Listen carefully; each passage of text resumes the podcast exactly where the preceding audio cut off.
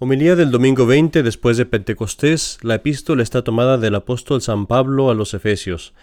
Hermanos, mirad que andéis con gran circunspección, no como necios, sino como prudentes, recobrando el tiempo, porque los días son malos. Por tanto, no seáis indiscretos, sino atentos sobre cuál es la voluntad de Dios. Ni os entreguéis con exceso al vino, fomento de lujuria, sino llenaos del Espíritu Santo, hablando entre vosotros con salmos, y con himnos y cánticos espirituales, y loando al Señor en vuestros corazones, dando siempre gracias por todo a Dios Padre en el nombre de nuestro Señor Jesucristo, subordinados unos a otros por el santo temor de Cristo.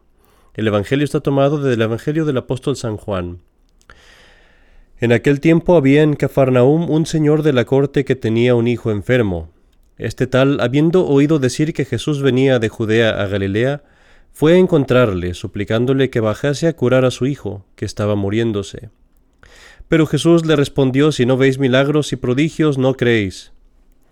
Instábale el de la corte, Ven, Señor, antes que muera mi hijo. Dije, dícele Jesús, Anda, que tu hijo está bueno. Creyó aquel hombre a la palabra que Jesús le dijo y se puso en camino, yendo ya hacia su casa, le salieron al encuentro los criados con la nueva de que su hijo estaba ya bueno. Preguntóles a qué hora había sentido mejoría y le respondieron, ayer a la hora séptima le dejó la calentura. Reflexionó el padre que aquella era la hora misma en que Jesús le dijo, Tu hijo está bueno, y así creyó él y toda su familia. En el nombre del Padre, y del Hijo, y del Espíritu Santo. Amén. Qui habitat in aiutorio altissimi, in protezione Dei Cieli comorabitur. Aquel que habita en la ayuda del Altísimo, habitará bajo la protección del Señor de los cielos. Mis queridos hermanos, esta es una promesa que se nos hace en el Salmo 90.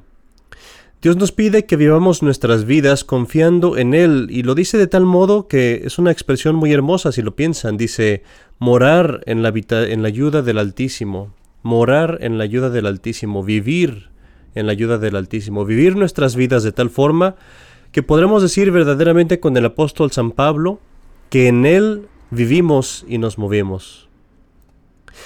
Este, esta promesa es muy relevante en estos días y sobre todo cuando vemos el Evangelio de hoy, cuando vemos la falta de confianza que tenía el Padre en la ayuda de Cristo.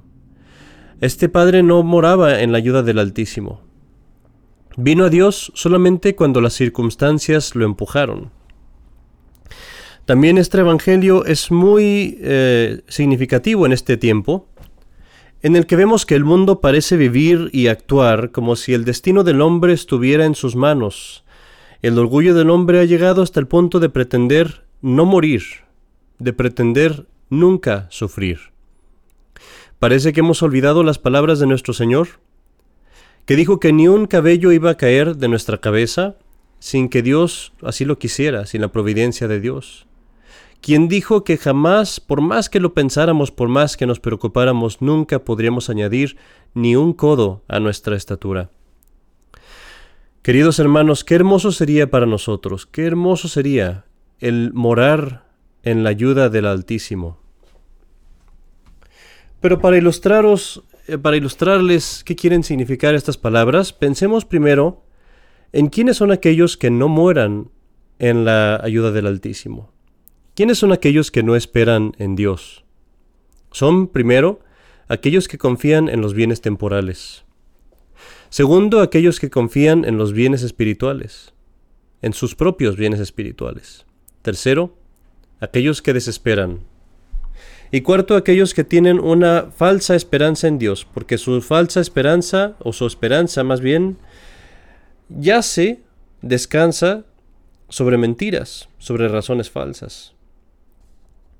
Veamos primero aquellos que confían en sus bienes temporales. Son aquellos cuya mente está siempre envuelta en los negocios, siempre en los cuidados del dinero, del éxito, de las noticias, de los entretenimientos del mundo. Su mente está siempre ocupada en tener éxito en el mundo. Se, levantan pensando en su negocio y se van a dormir pensando en sus entretenimientos, enrodeados en ellos. La primera cosa que toman en su mano es el teléfono Y la última cosa que dejan caer es el control remoto de la televisión. Estos se han olvidado de aquellas palabras del profeta Isaías. Buscad al Señor mientras puedes encontrarlo, llamadle mientras está cerca. Ahora es cuando lo podemos buscar, ahora es cuando está cerca, en esta vida. Esta vida es para servir a Dios. Ellos no lo buscan, sin embargo, no lo buscan en el tiempo que se les ha dado. Lo buscarán, pero entonces ya no lo podrán encontrar. Estos caminan lejos de la ayuda de Dios porque no creen necesitar la ayuda de Dios.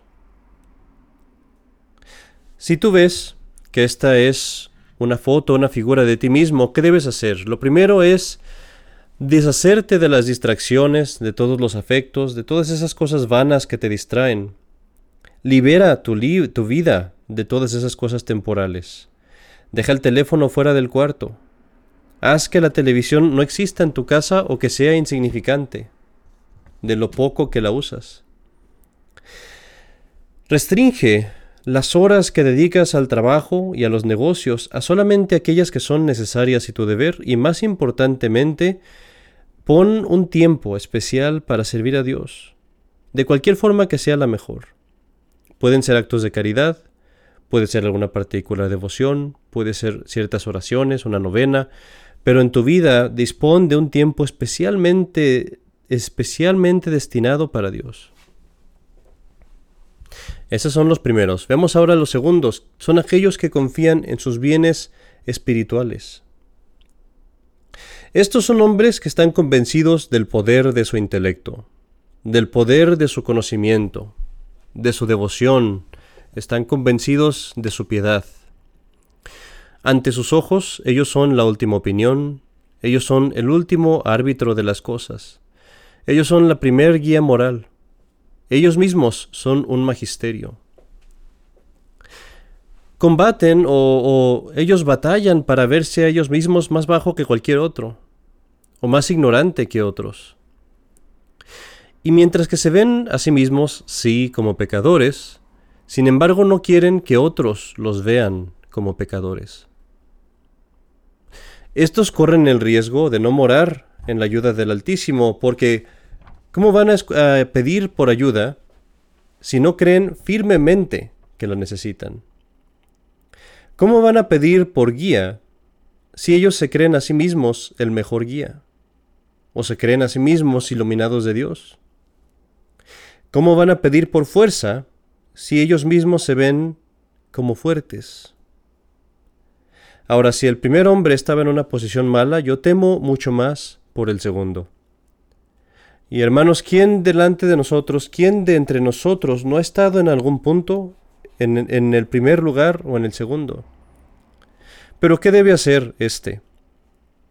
Debe humillarse y debe hacer de la obediencia su comida principal, su pan cotidiano. Debe buscar su perfección en la obediencia, en sujetarse humildemente de la misma forma que nuestro Señor Jesucristo se sujetó. Él encontrará que su sujeción a Dios, su obediencia a Dios, se, se, hará más perfecta en cuanto a que Él se hace obediente y sujeto al hombre.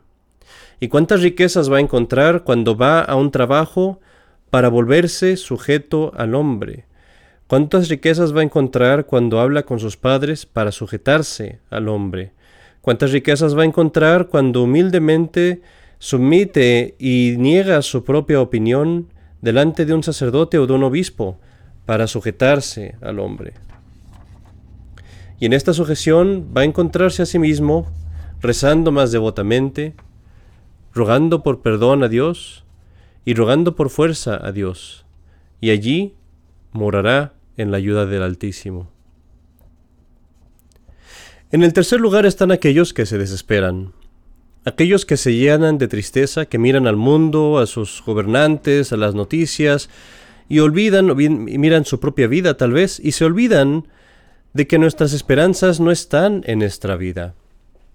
Estos no moran en la ayuda del Altísimo, sino en sí mismos. Miran su miseria, miran sus pecados, miran su propia fragilidad, y no ponen los ojos en el Salvador. Pocos saben o no se acuerdan que el remedio de sus pecados y fallas y faltas y caídas no está en sus esfuerzos solamente, sino en Cristo mismo. ¿Y qué deben estos hacer? ¿Qué deben hacer los que desesperan, los que se entristecen? Deben dejar de ver al mundo y a sus gobernantes, deben dejar de poner atención al demonio y a la carne, deben de llenar su vida, su, vida, su mente, con Cristo, con los ejemplos de los santos, con Nuestra Señora, y más bien que confiar en sus pocos esfuerzos, deben de confiar, deben de poner la presencia de Cristo en sus vidas, por medio de la lectura, por medio de la oración humilde, por medio de la práctica del amor. Deben llenar su vida sobre todo con los sacramentos y poner tanto cuidado como puedan en recibir los sacramentos bien porque es entonces allí en los sacramentos y no en su fuerza que van a encontrar aquello que los levante, que es la fuerza de Cristo mismo. Y para terminar, estamos en el cuarto, aquellos cuartos, el cuarto tipo de hombre que no mora en la ayuda del Altísimo, y este es aquel que se envanece, que, que se halaga a sí mismo, que se engaña, pensando que mora en la ayuda del Altísimo, y sin embargo no guarda sus mandamientos. Estos no les importa lo que la Iglesia enseña. Viven sus vidas en una llamada libertad, que no es nada más que la libertad de hacer mal, de abandonar el temor de Dios. Estos presumen que Dios se va a someter a sus vidas, más bien que someter sus vidas a Dios. Estos creen que no hay necesidad de aprender lo que Dios ha mandado, pero más bien Esperan que Dios no tiene ninguna expectativa de ellos y ningún mandamiento. Le ponen un bozal a Dios y hablan ellos altamente su propia opinión y su propio mandamiento.